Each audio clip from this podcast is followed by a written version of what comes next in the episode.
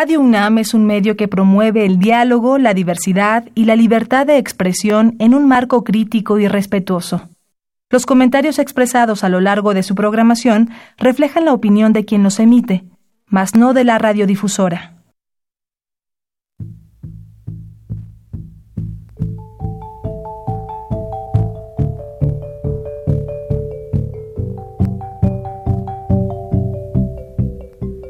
Radio Universidad Nacional y la Facultad de Economía presentan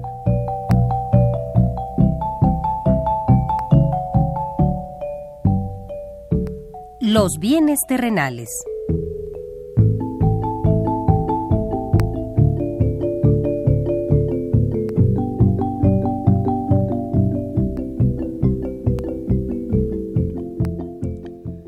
Bienvenidos a este espacio radiofónico de la Facultad de Economía de la UNAM.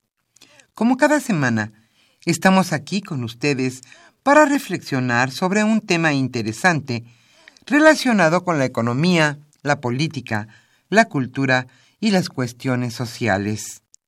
En nuestra mesa de análisis participan destacados especialistas, quienes nos acompañan hoy en este estudio. Y como siempre, le invitamos a participar en este programa a través de sus llamadas telefónicas. Para nosotros es un gusto saber que usted desde su casa, desde su oficina o en el lugar donde se encuentre, se interesa en el tema que tratamos. Nuestro número 5536 8989. Repito con mucho gusto,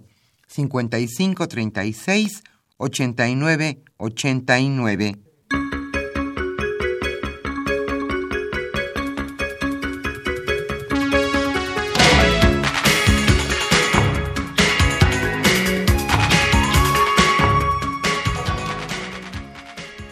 agradable mañana de viernes aquí en la capital de la República. Estamos nuevamente con ustedes en este subprograma Los bienes terrenales.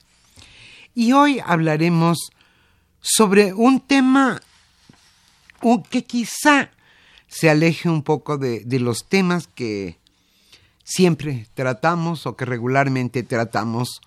Hoy hablaremos sobre ética, sociedad y economía. Hoy Carlos Javier Cabrera Adame charlará con la maestra Adina Elena Forte Mendoza. Ella es licenciada y maestra en filosofía por la UNAM, la maestría y por la Universidad Iberoamericana la licenciatura. Ha impartido cátedra en la Universidad Iberoamericana, en la Universidad La Salle y en el Instituto de Comunicación y Filosofía. También ha elaborado artículos y colaborado en publicaciones de libros sobre ética y filosofía. Nuestro otro invitado es un gran amigo de este programa, es el doctor Juan Carlos Moreno Brid. Él es catedrático de la División de Estudios de Posgrado de la Facultad de, de Economía de la UNAM. Desde luego, analista económico y estudioso de todas las cuestiones que tienen que ver con la economía, finanzas y también, desde luego, del desarrollo de todas las cuestiones económicas. Hoy nuestro tema, repito, ética, sociedad y economía. ¿Quiénes deben de tener una ética sólida en nuestro país? Los políticos, los funcionarios de gobiernos, la iniciativa privada. Hoy el tema ética, sociedad y economía. Antes de iniciar nuestra mesa de análisis, como siempre, le invitamos a escuchar lo más destacado en materia económica sucedido durante esta semana en México.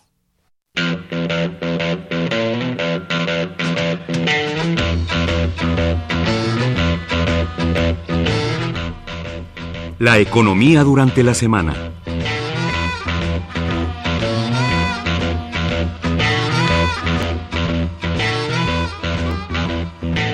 Encuentra la Auditoría Superior de la Federación irregularidades millonarias en el nuevo Aeropuerto Internacional de México. la Auditoría Superior de la Federación detectó irregularidades y pagos indebidos en el desarrollo del nuevo Aeropuerto Internacional de México por 3.212 millones de pesos. Solo en una de las cuatro auditorías que hizo sobre el proyecto encontró pagos indebidos que suman 2.972 millones de pesos.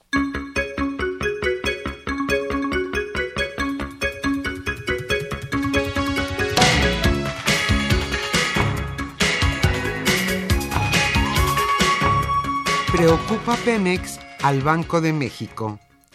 La fragilidad financiera y el futuro de Pemex, y en particular el riesgo de un deterioro adicional en su calificación crediticia, podrían impactar el costo financiero del gobierno federal y a las condiciones de acceso a financiamiento externo del país. Esto lo advirtió la Junta de Gobierno del Banco de México.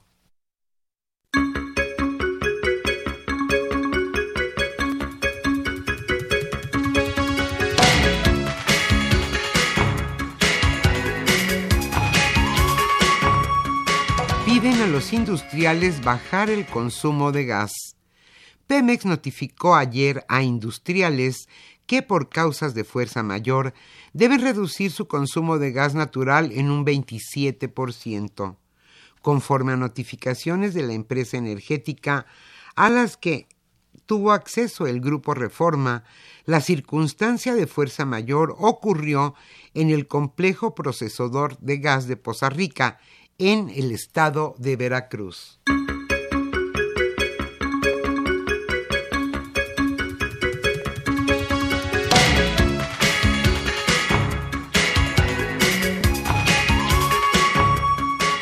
Beneficia a, las pensiones medirlas en salario mínimo. Volver a calcular las pensiones a partir del salario mínimo y no mediante las unidades de medida y actualización conocidas como UMA, tendría un efecto favorable. Esto aseguró Moisés Pérez Peñalosa, funcionario de Workforce of the Future en PC. En el Senado se analiza una propuesta para regresar el cálculo a salarios mínimos presentada por la senadora de Morena Graciela Valencia. La UMA se creó en 2016 como un indicador de conceptos jurídicos, como multas, pero a partir de 2017 comenzó a emplearse para calcular el pago de pensiones. Ahora lo que se solicita es que las pensiones vuelvan a calcularse en salarios mínimos.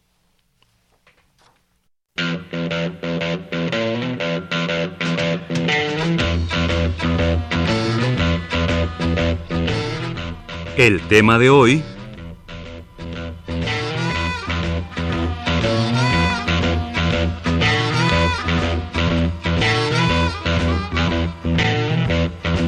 señalamos al inicio de este programa, el tema que se abordará en nuestra mesa de análisis hoy es ética, sociedad y economía. Hoy el maestro Carlos Javier Cabrera Adame charlará con la maestra Adina Elena Forte Mendoza. Ella es licenciada y maestra en filosofía y también ha impartido cátedra en la Universidad Iberoamericana, la Universidad La Salle y en el Instituto de Comunicación y Filosofía. También ha elaborado artículos y colaborado en publicaciones de libros sobre ética y filosofía. Y está con nosotros también un gran amigo de este programa, el doctor Juan Carlos Moreno Brid. Él es catedrático de la División de Estudios de Posgrado de la Facultad Economía y sin duda especialista en cuestiones de economía. Y hoy charlarán los tres sobre ética, sociedad y economía. Como siempre, le invitamos a participar en este programa a través de sus llamadas telefónicas. Nuestro número 55 36 89 89. Hoy estaremos obsequiando la revista Economía Informa.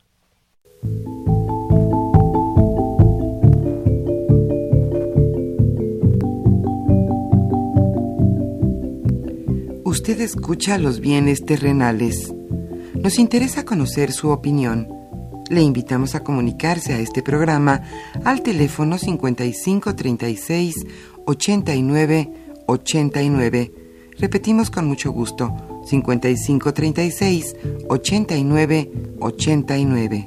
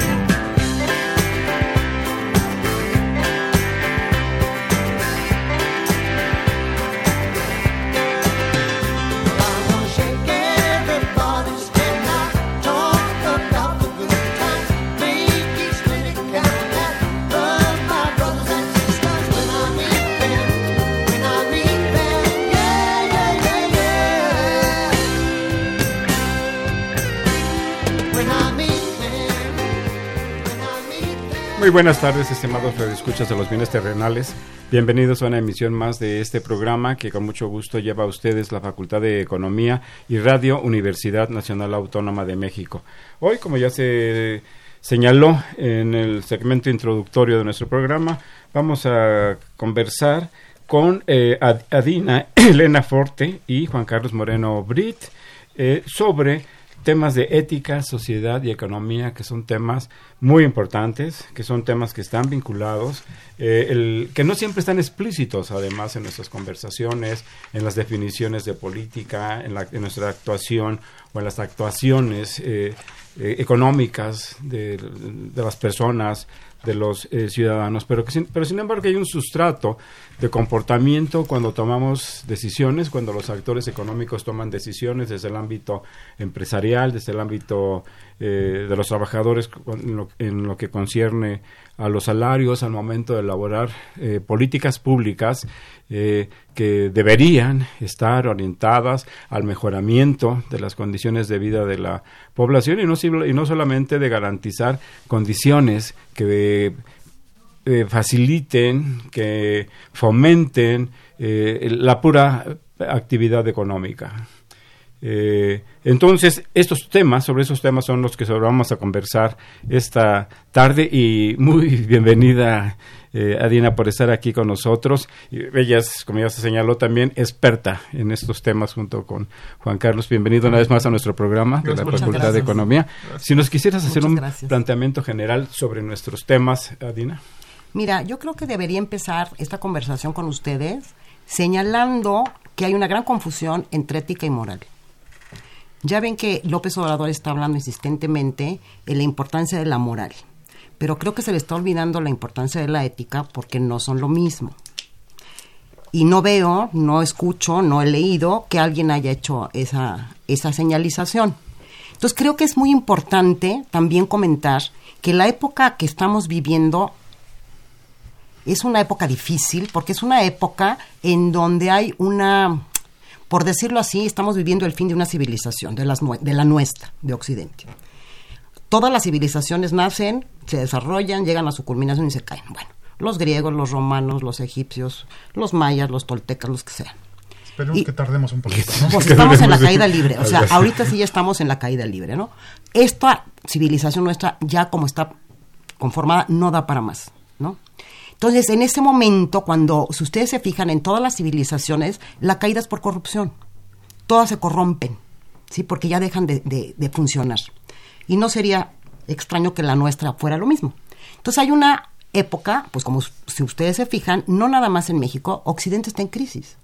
Hay una crisis de humanidad, hay una crisis económica, social, hay crisis políticas, crisis por todos lados. O sea, lo que estamos haciendo ya no da para más, lo que hicimos ya no, ya no está funcionando. Entonces, de, hace poco para acá la ética ha empezado a tener una eh, presencia fuerte. Varios eh, Nobel de, de, Economía lo vienen diciendo, ¿sí? Si no entra la ética a formar parte del conjunto de, de decisiones que se tomen, pues no sales. No sales económicamente, no sales políticamente y no sales socialmente. La ética sería un medio para sobrevivir, para extender nuestra civilización y nuestra forma de producir, de relacionarnos, sí, Adina? Podría tomarse desde ese punto de vista. La ética es una ciencia, que quede bien claro, porque mucha gente dice que la ética no sirve para nada que es como una parte de la filosofía, que es muy linda ella, pero que no sirve. Y resulta que sí sirve, porque la ética es práctica, es una ciencia práctica, que me enseña cómo actuar. Cómo actuar en beneficio de mi persona, como ser personal y social, porque al mismo tiempo de que soy una persona individual, también soy parte de un grupo social. Entonces, si aprendemos todos racionalmente, porque acuérdense que al ser ciencia es racional el asunto, ¿sí? No es de caprichos, no es de ideas ahí a lo loco, sino que se tiene que fundamentar necesariamente en la razón, cosa que nos ha faltado. Y si ustedes se fijan cómo está el mundo hoy y México en lo concreto ahorita, pues estamos fatal. La racionalidad no entra por ningún lado. Y lo, la ética lo que te va a enseñar es cómo comportarte, cómo hacer las cosas para el beneficio personal y también de grupo. ¿Sí? Aunque ciertamente a la moral es a la que le toca la parte social, porque la moral son las costumbres y van muy relacionadas con las leyes. Y la ética es diferente. Su finalidad es la felicidad personal. Pero no puedo yo lograr una felicidad personal si no estoy entrenada en, en mis razonamientos, si no se me ha educado, ¿sí? Si actúo por impulsos y por cuestiones que no tienen que ver con la racionalidad. Entonces, la ética es o forma parte ahorita y se junta mucho con la economía o las economías no salen. Eh, Juan Carlos, hay diversos eh, artículos, materiales, reflexiones que tratan de hacer una, un vínculo, de, relacionar los temas éticos con los temas de la, de la economía. ¿Nos podrías ayudar a, ver de qué manera eh, se relacionan? ¿Existe esta, la necesidad de vincular la ética con la, con la economía, con la política económica? Yo creo que es una urgencia, como decía Dina, el tema de la ética, en particular, no, solo en la civilización actual, pero los economistas hemos sido de una arrogancia tal que pensamos que la ética no entra dentro de nuestro paradigma, nuestra manera de ver el mundo, ya no digas en la manera de luego de estar dando consejos de política económica, como tenemos una cosa que se llama la verdad, y estoy hablando del paradigma dominante en particular, que ahí estás basado en que el individuo solo y no tanto en relación con la sociedad es el que tiene sus decisiones, tiene sus preferencias y lo que tiene que hacer es maximizar su utilidad.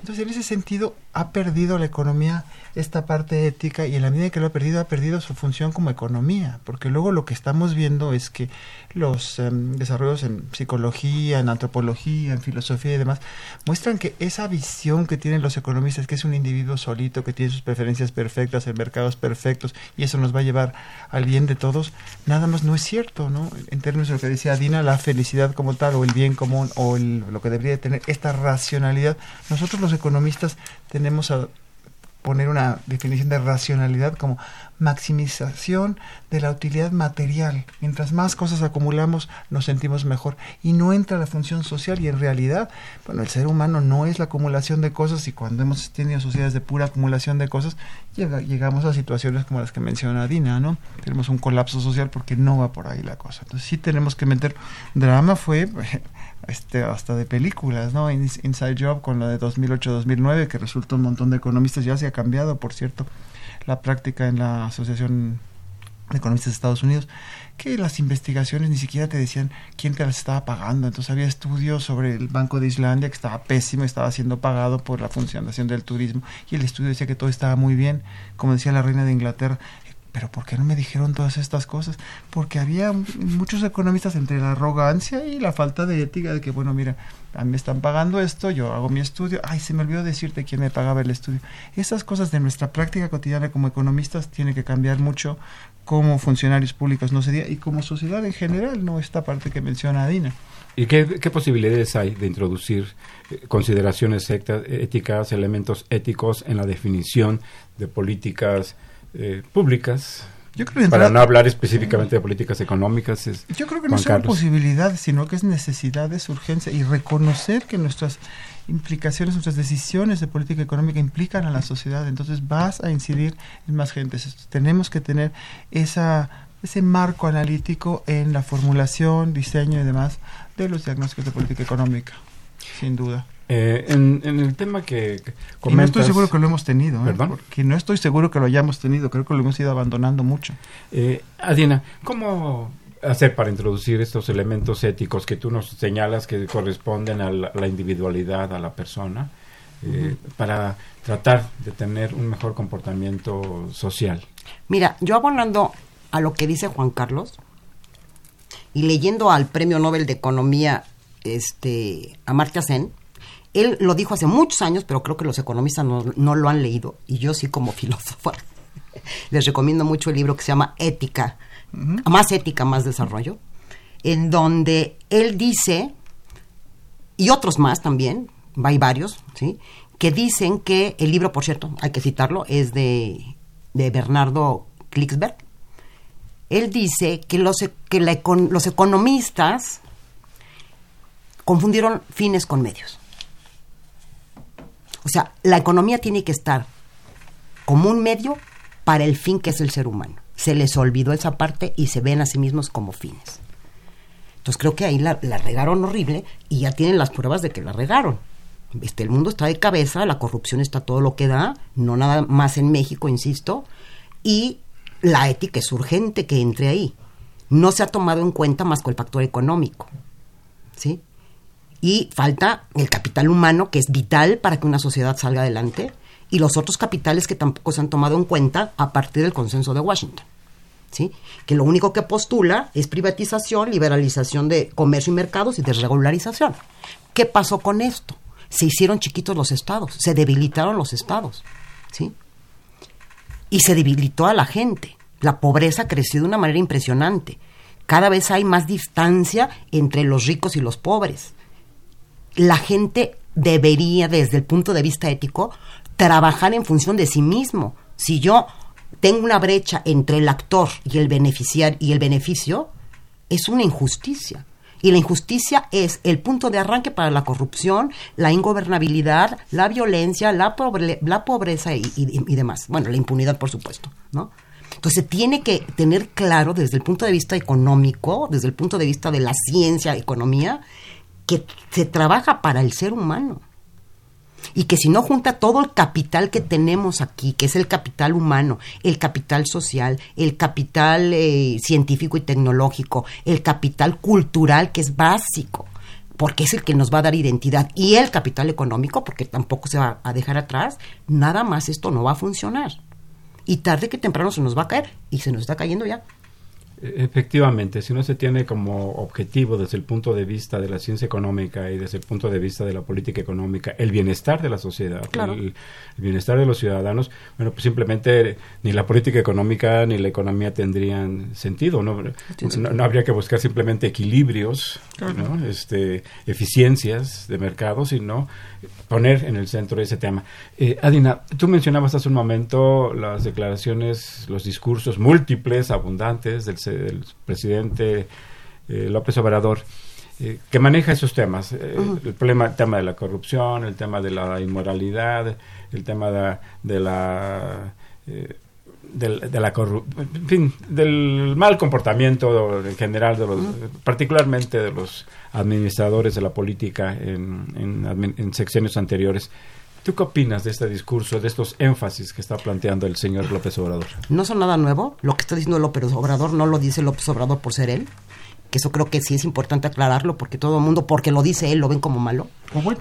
O bueno. o algunos. O, o bueno, pero por ejemplo, ¿no? primero los pobres. ¿no? Mucha gente lo ataca por eso.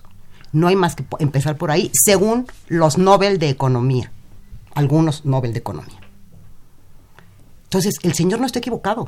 Entonces, no es porque lo diga él, es porque la realidad está imponiendo. Mientras yo no una razón con realidad, no tengo una actitud ética.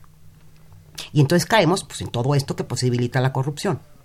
¿Sí? Entonces, lo que se tiene que trabajar es para sacar adelante a todos educación, salud. O sea, la vida es el valor máximo, el primer valor. y luego hay que mantenerla, que es en donde entrarían ustedes. Y yo, con mis acciones, comportarme de cierta manera que favorezca mi permanencia y mi subsistencia en este mundo, haciendo cosas, trabajando, ¿sí?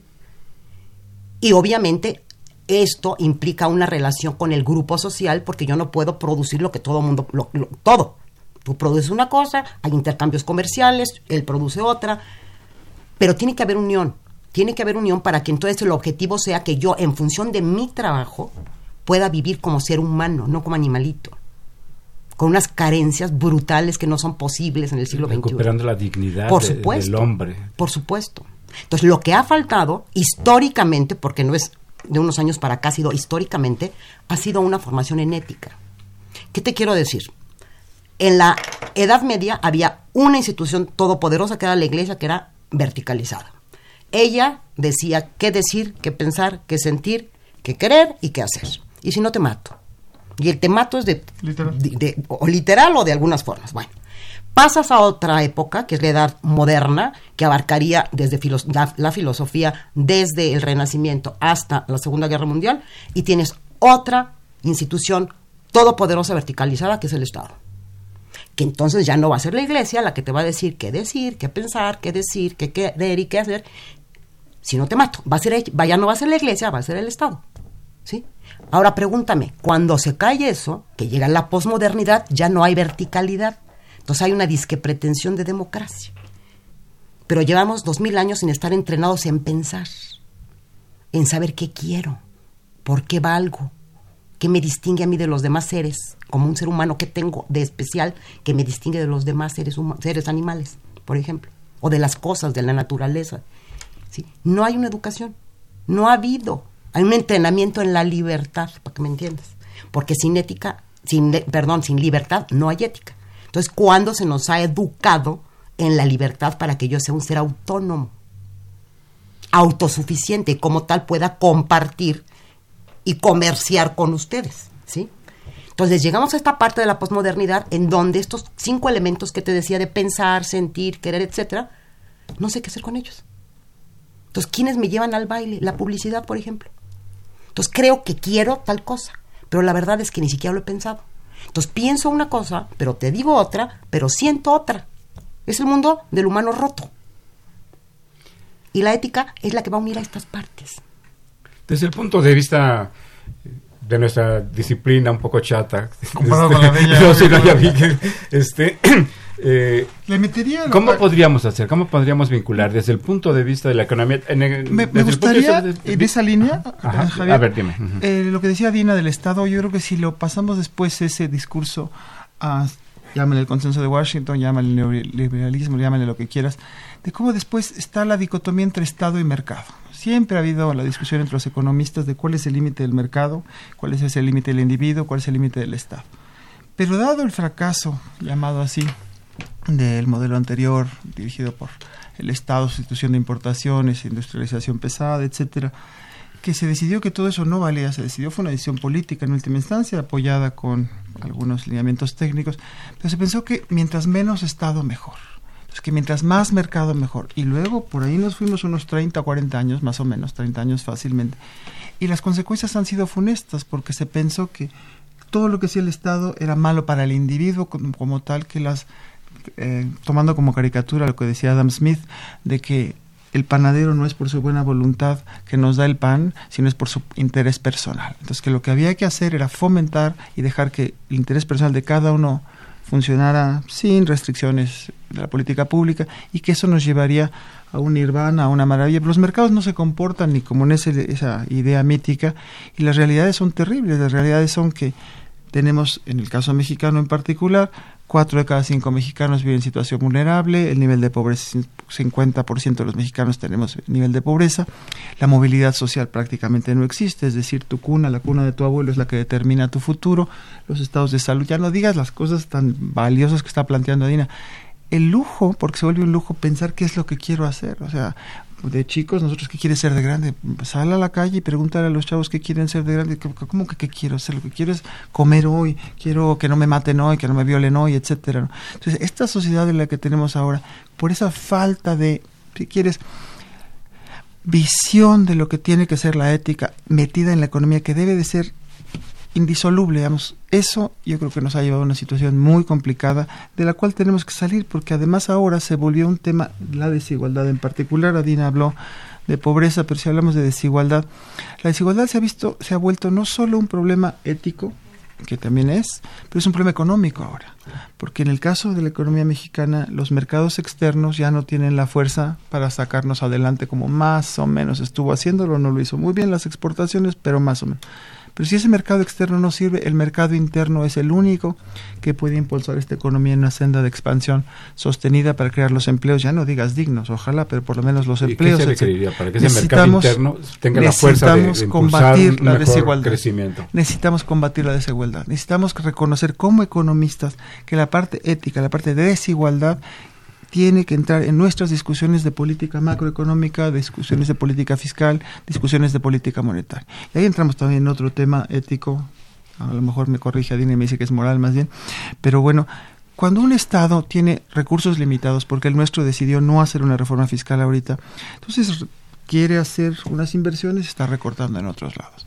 Esa decisión entre invertir y consumir, Consumir es satisfacer a los ciudadanos de hoy, invertir es satisfacer a los ciudadanos de mañana, suponiendo que todo se hace bien racionalmente, etcétera. ¿En qué vamos a recortar hoy? Recortamos hospitales, recortamos becas, recortamos sueldos. ¿Qué hacemos? Decisiones éticas que tienen implicaciones económicas fundamentales. Aquí entraría... pero no sé si es moral o ética, pero que luego me corrija, pero hay que corregir las dos cosas de todos modos. Este, el, en, el, la, en la ceremonia para que los nuevos dirigentes del Consejo Mexicano de Negocios eh, tomara posesión, eh, el presidente dijo, el presidente López Obrador, dijo que la labor social de los empresarios era invertir y crear empleos. Quizá le faltó un, un, tercer elemento y pagar salarios empleos dignos, claro, sí, bien, bien remunerados. Eh, Juan Carlos, eh, ¿Qué tipo de Estado tendríamos? Tuvimos un Estado que participativo, eh, interventor de la economía, que generó un ambiente muy favorable para el crecimiento económico, después un periodo ya largo de, los 80, de 30 años de estancamiento económico. Hoy, ¿qué, qué, qué características tendría esta eh, nueva intervención del Estado en la economía. Mira, hoy en día yo... Si es que se presenta, por supuesto, porque no sabemos. A mí lo que me gusta mucho de entrada de este... El, Estado no es fácil cambiarlo de un día a otro. El gobierno que fue el que llegó, el nuevo gobierno de, de Moreno, de Andrés Manuel, con un discurso, como dice Adina, la verdad muy en pro de la igualdad, no dejar a nadie atrás, este el desarrollo, los pobres, como decías tú, eso se me hace fundamental. Se me hace fundamental el que diga que se necesita invertir más. Se me hace fundamental pensar en los jóvenes. Hay mucho del discurso que me gusta mucho, que siento que es traer la ética de regreso a la economía y atacar problemas fundamentales de la pura economía de asignación de recursos. Dicho eso, también tenemos un Estado que es un pobre Estado en la cantidad de recursos que tiene. Este Estado podrá tener las maravillas de metas que, que le estamos oyendo, pero va a tener que hacer una reforma fiscal profunda, tener más ingresos y saberlos usar mejor. Sin eso, corremos el riesgo de que las palabras se las lleve el viento y sean unas metas muy lindas y sea lo mismo que hemos vivido. Si les parece, vamos a hacer una pausa y regresamos a los bienes terrenales.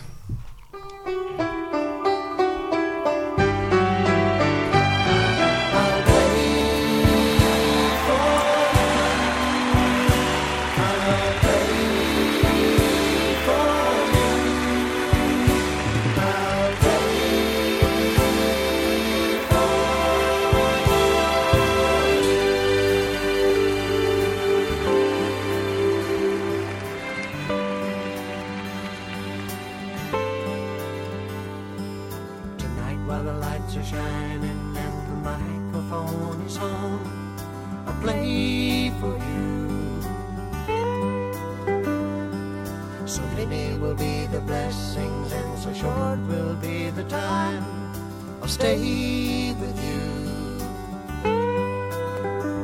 But I'll play for you. Love begins to do. You can say that I'm your friend. You can see my life begin and end. I'll always.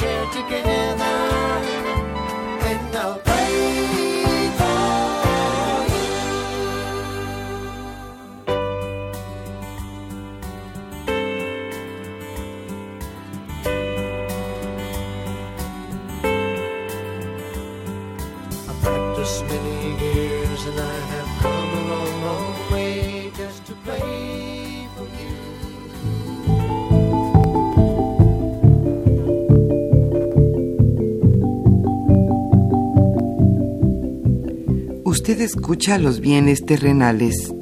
Nos interesa conocer su opinión. Le invitamos a comunicarse a este programa al teléfono 5536 89 89. Repetimos con mucho gusto, 5536 89 89.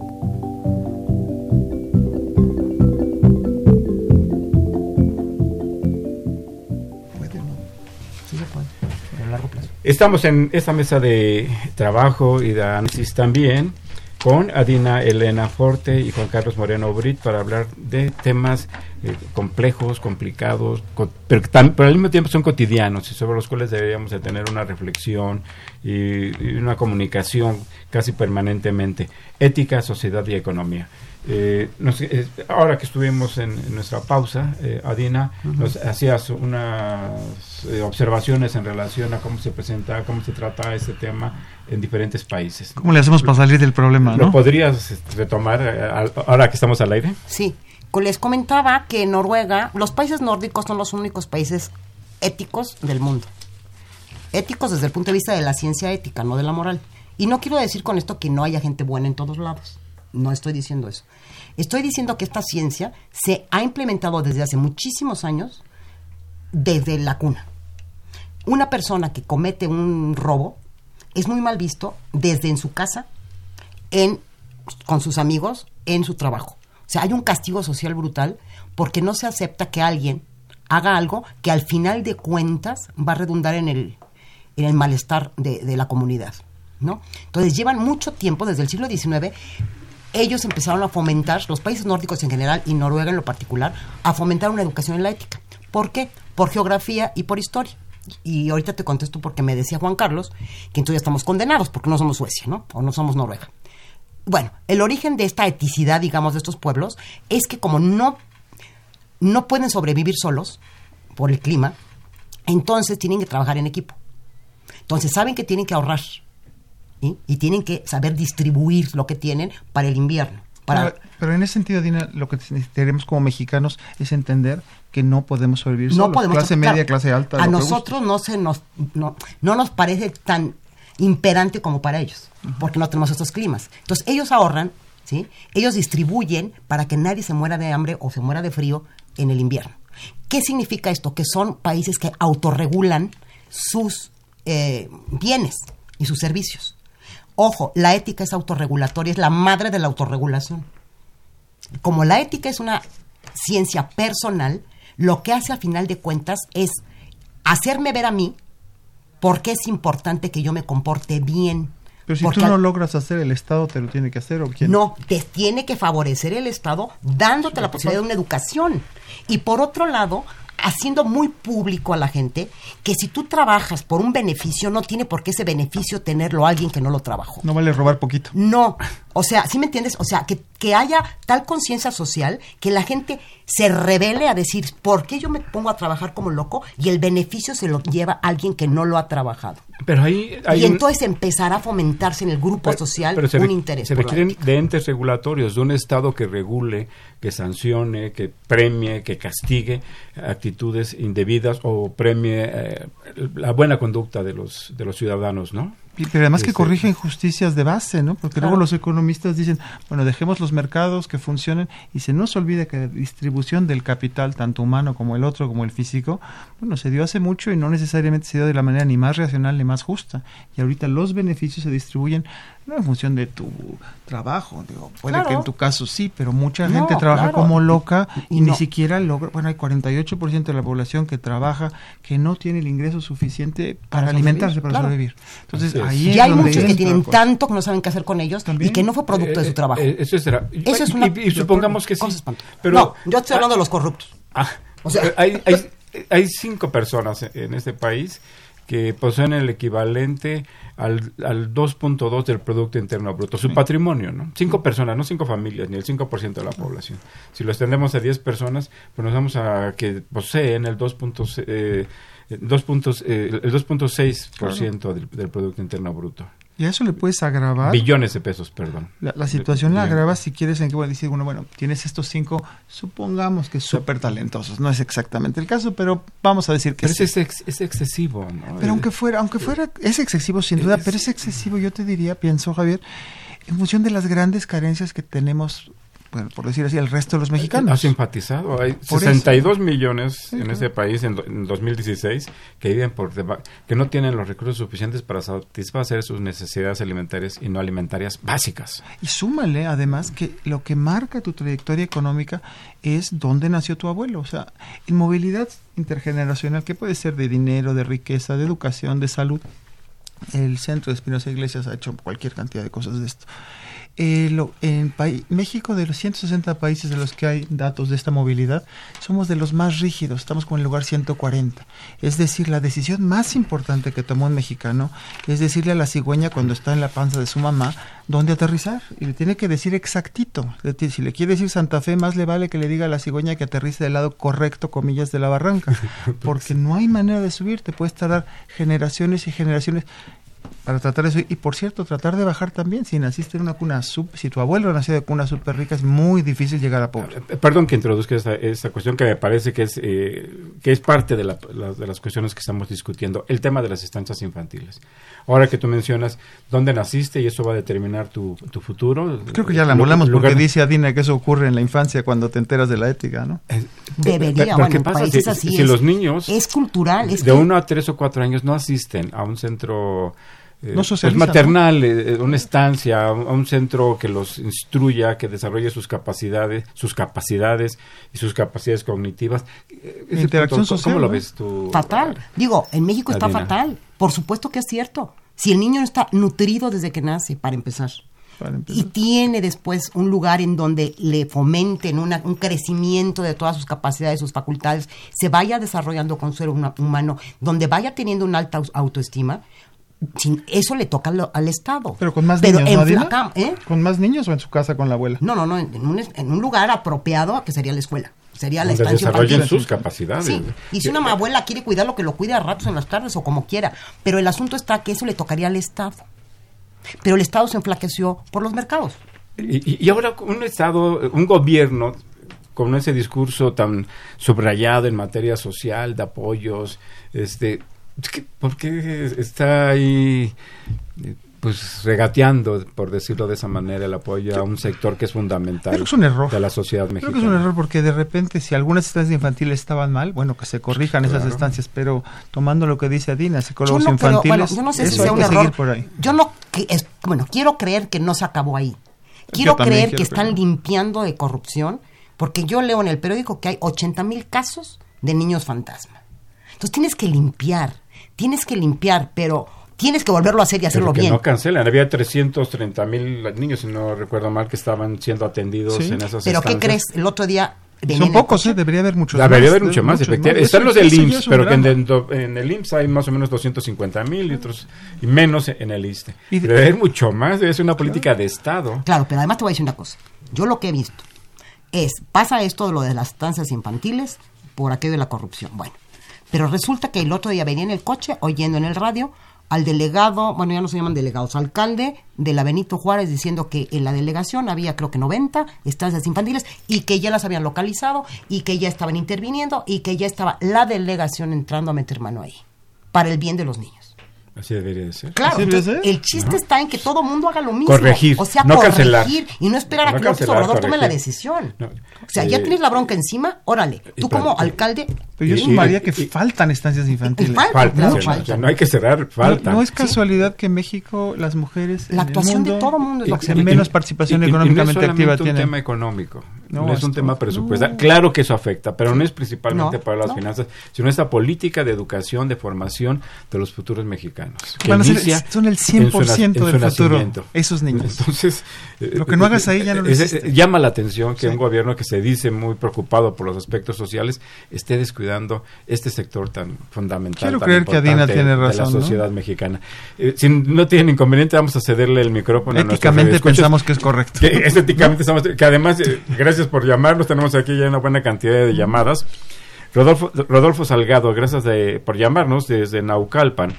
Felicita el programa y comenta eh, que, las, que las personas con más preparación académica y con cargos públicos dicen o pretenden tener más ética y no la tienen, expresándolo con actitud de cinismo. Don, don Rodolfo, transmitimos su opinión. Josefina Cruz, le, un saludo muy afectuoso para doña Josefina. Ella plantea que, que la difusión sobre la ética es primordial en todos los, en todos los eh, niveles sociales para evitar casos de corrupción. Felicita al programa y manda saludos a, a los participantes en esta mesa.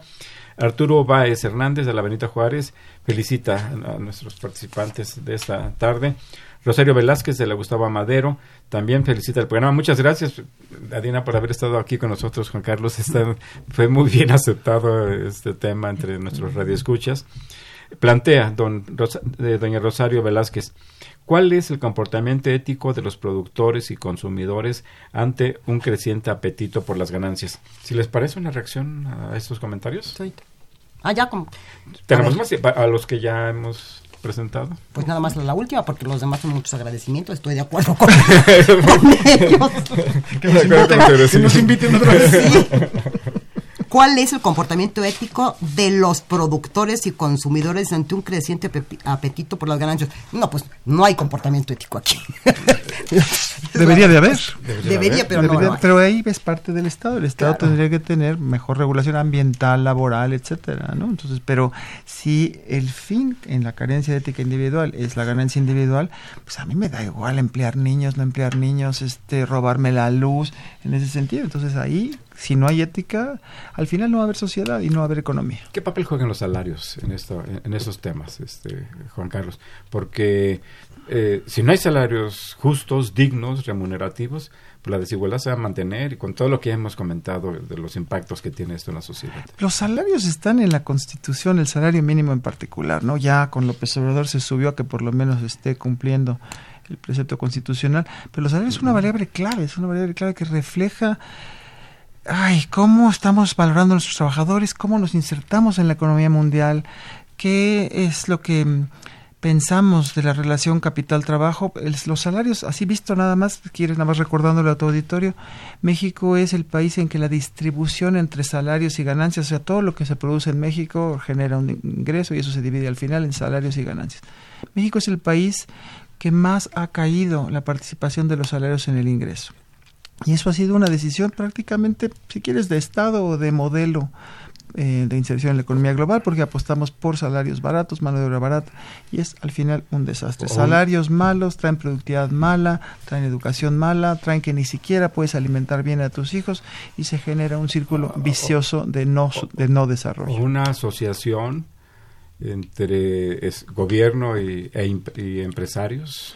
Eh, eh, Tiene que ser tripartita la cosa. Todas las, las comisiones de salarios que funcionan en el mundo son tripartitas. Es el gobierno, los empresarios y los, y los asalariados. Yo no quería meter otro factor en contra de los salarios. No, No, pero- la representación No, obrera es que tendría que ser- bueno, Pero México to- ya- todos actúan, ¿verdad? Pero México ya por lo menos firmó la Convención 095 de la OIT para que haya sindicatos libres, ¿no? Ah, Pero es, lo que tampoco se puede es pensar que mañana triplicó el salario y no va a pasar nada. No, no, no, es, el salario es una expresión social de cómo nos repartimos el pastel. Salarios bajos, Mal. pobreza. Salarios bajos. No podemos competir en el mundo Problemas éticos importantes. Eh, Continuamos. Eh, un saludo a don Jesús Ríos, gracias por llamarnos. Eh, plantea, ¿hay lugar para una dimensión ética en un sistema económico de egoísmo, el interés propio y la concentración de las ganancias? Claro, es lo único que posibilita una salida de ese hoyo. Eh, José Guadalupe Medina, eh, gracias por llamarnos de Ciudad Nezahualcóyotl, plantea, ¿debe de existir un código de ética para los funcionarios y políticos del gobierno mexicano? Sí hay códigos de ética, definitivamente. Bueno, hay códigos de conducta. Muchas veces les llaman códigos de ética, pero los códigos de ética tendrían que ser personales. Los códigos de conducta del área tal, ¿sí? De tal profesión, implican una serie de normas para en donde te señalan claramente qué puedes y qué no puedes hacer. y tienen una pero tienen un pro- sí tienen obligatoriedad. Pero en un país con 99% de impunidad, pues da lo mismo que no exista, ¿no? Este, pero el asunto está en antes. Si yo soy una persona ética, me adhiero a un código de conducta. Si yo no soy una persona ética, no me voy a adherir a una persona a, una, a un código de conducta que además, aunque haya sanciones, como la ley está en el piso, una impunidad del 99% significa que 99 tienen permiso. 99% tienen permiso de hacer lo que se les dé la gana porque no hay quien te sancione. Lo cual implica que nos están invitando a ser corruptos. Yo te agregaría que no solo tendría que haber esos códigos para los funcionarios, sino también para el empresario, para el dirigente sindical, o sea, no es nada más que Para cuando todos, eres para funcionario alumnos. tienes para los alumnos sin duda. Este, hacer la tarea, no copiarla, Claro. no robarse los libros, no, no rayarlos de la biblioteca, comportarse adecuadamente en el transporte público. Claro, como luego te dicen, niño, no te robes los lápices de la escuela, yo te los traigo de la oficina, los que quieras, ¿no? Pues esto está un poco extraña ¿Dónde la empieza, cosa, ¿no? ¿Dónde empieza la formación ética? Eh, ¿En la familia, en la sociedad? ¿Cómo se relaciona? Mira, yo creo que a estas alturas del partido y con la situación concreta en la que estamos, tendría que empezar por el Estado. A verlo como una prioridad. Así como es prioritario sacar a la gente de la pobreza, quitar tanta desigualdad, eh, atender a las mujeres y los problemas de género. Con esa misma imperancia, tiene que trazo- eh, empezar a, a educar a la, a la gente en la ética. Eh, Por lo cual necesitas las estancias infantiles, de nuevo. Claro. Continuamos. Eh, muchas gracias a Leticia Montes Padilla, habla de Naucalpan. Pregunta, ¿tiene ética el neoliberalismo? Saluda al programa y a los invitados de esta Yo no tarde. contesto. Porque la respuesta es no. ¿Quieres, ¿Tienes una- un comentario? Yo creo que va mucho más allá de, pues, como dice Adina, no, no tiene ética, pero yo creo que hay que tener mucho cuidado en estigmatizar con una sola palabra qué es lo que queremos decir de una manera de funcionar la economía, porque hay muchas economías que funcionan no bajo esquemas disque neoliberales, que son muy parecidos, y hay grandes problemas. O sea, nada más decir esto es neoliberal, esto es malo, esto es poco efecto, ético, esto no es ético, sí. la verdad es una, eh, una caricatura. Tengo- tenemos que tener mucho cuidado como los neoliberales, comillas, no aprendían a debatir o no querían debatir porque no conocían la duda. Corremos el riesgo de que si no te cae bien alguien o no te gusta su posición, es un neoliberal de cuarta. Eh, Ulises Rodríguez, gracias por llamarnos de Tlalpan, de la delegación de la alcaldía de Tlalpan. Las personas que no tienen valores carecen de un sentido ético de la vida. Desgraciadamente, la mayoría eh, de nuestros políticos carecen de moral y de ética. Hemos transmitido su comentario, don Ulises. Jorge Aguilar, gracias por llamar también. ¿Cómo hacer para que las nuevas gener- eh, generaciones tengan más ética, valores y compromiso con la sociedad? En, en particular los universitarios. Voy a leer si te parece sí, algunos más. Silvia Torres Elizondo de la Benito Juárez dice, la economía y la política son disciplinas que son columna vertebral de un país, pero la ética es la columna vertebral de los seres humanos. Eh, tenemos una aquí que no tiene nombre, pero igualmente la transmitimos porque es nuestra eh, ética. ¿De quién es la responsabilidad de la ética en la economía? ¿De la sociedad, del gobierno, del mercado? De todos, Son temas que ya más o menos hemos todos. abordado. Voy- los voy a transmitir. David Gómez, gracias por llamarnos también. Dice Enrique Dussel, escribió, la moral eh, es burguesa o, o encubre como fetiche la catástrofe de 30 años del, modo, del modelo neoliberal. ¿Cuál es su opinión? Es que. eh, sí, un saludo a. Enrique Dussel de entrada, que nos esté claro. oyendo, hombre. Sí, don, el- el- bueno, don- Pues el tenemos profesor de la Facultad de Filosofía, ¿no? Sí, no, nuestro pero colega de la no, creo Facultad que su de papá. Su papá, sí, así es. Este, Sí, lo que pasa es que sí está. bueno, Ciertamente está hablando de, co- de- de moral, no de, no de ética. Que distribuya su libro de ética y economía, su, su nuevo libro, Enrique. ¿Este, ¿Algún comentario sobre estos? Sí, eh, hay unos, hay eh, dos. eh, Tenemos ya unos cuantos minutos una- antes de pasar a Oscar. Wilde decía que un cínico es el que sabe los precios de todo y los valores de nada. Creo que eso es lo que corremos mucho, el riesgo de estar conociendo mucho en, en economía y poco de valores. Eh, eh, Me parece grandioso el comentario. Eh, Rosario Velázquez de Linda Vista, gracias por llamar. Dice, la, tra- la trata sigue existiendo en la actualidad. Eh, ¿Cuál es la ética del mercado que permite que haya trata? Me- refiero, supongo que es a la Trata de de personas. ¿verdad? Dice, si el mercado subsiste en base a los consumidores, ¿cuál es la ética del consumidor en la economía? Lo que te decía yo hace un ra- eh, empezando la conversación, hay una crisis de humanidad. Quien puede hacer eso lo ve como un objeto. Uno más. Lo ve como La objeto. compro. Ujú. Guillermo Reséndiz Gómez, gracias de llamar de- de- por llamar desde Xochimilco, dice la corrupción, todo lo mancha, todo lo corroe, todo lo ensucia, todos deberían tener ética en el mundo. Desgraciadamente en México impera la deshonestidad en muchos casos. Sí, pero hay que tirarle a, a revertir eso. ¿eh? Hay que, la impunidad es la que hay que combatir. Ese es el otro gran, gran, gran problema del país. ¿no? Claro, sí. Seguirá la corrupción si hay impunidad. Jesús Antonio López de Coyoacán dice las corrientes económicas que fomentan un capitalismo despiadado, ¿dónde dejaron la ética? Se han dejado de lado los valores como la honestidad. Es una lástima que ética, ¿qué ética puede tener un narco, un sicario, un ladrón o un funcionario público? Ninguno. Ah, No hay comentario. Pues ninguna, como dice Qué pena, o sea, no tiene ninguna ética, pero qué manera de subir socialmente, socialmente en términos de riqueza, economía y dinero, ¿no? Agarremos este problemas ambientales como la vaquita marina en el estrecho, bueno, allá en el Golfo de California, todo yéndose a la extinción gracias a los que comercian en Totuaba, porque la Totuaba estaba pagándose 70 mil dólares por el kilo del buche, un verdadero desastre. Seguimos con las preguntas. Seguimos con las preguntas. Dice, me parece bastante bizarra la discusión, puesto que se confunde ética con moral dentro del ámbito económico, lo cual lleva a una idealización errónea de la economía. Ojalá aquí idealizáramos la- la economía, pero bueno. Sí, no, aquí sí hicimos la distinción entre ética y moral. Sí, quizá no nos explicamos No nos- bien, pero sí. No, o no llegó a tiempo. El presidente trata de retirar los intermediarios en el otorgamiento de programas sociales, es decir, quienes proveen servicios y la población no va a dejar de recibir los beneficios y pueden elegir lo mejor, la, la mejor opción.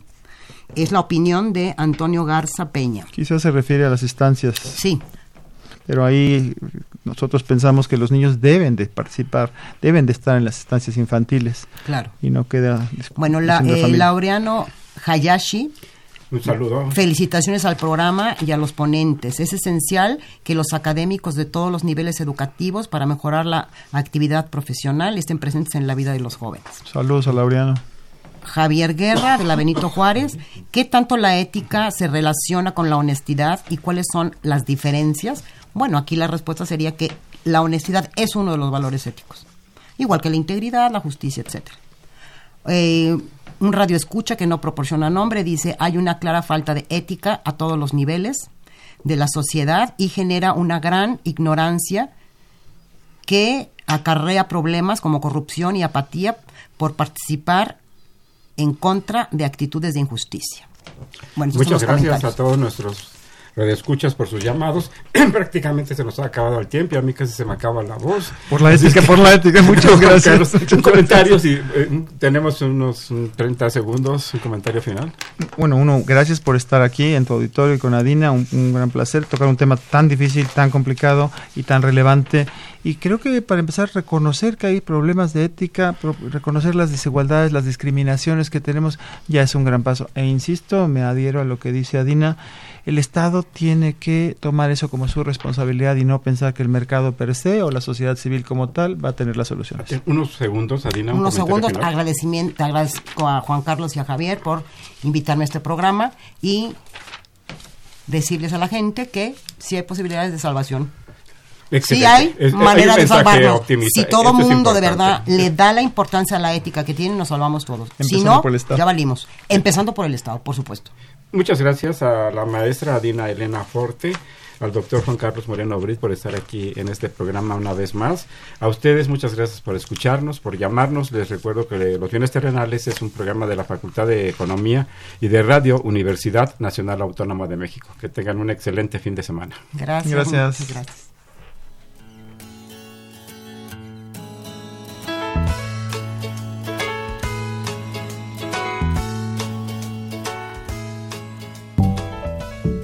Los bienes terrenales.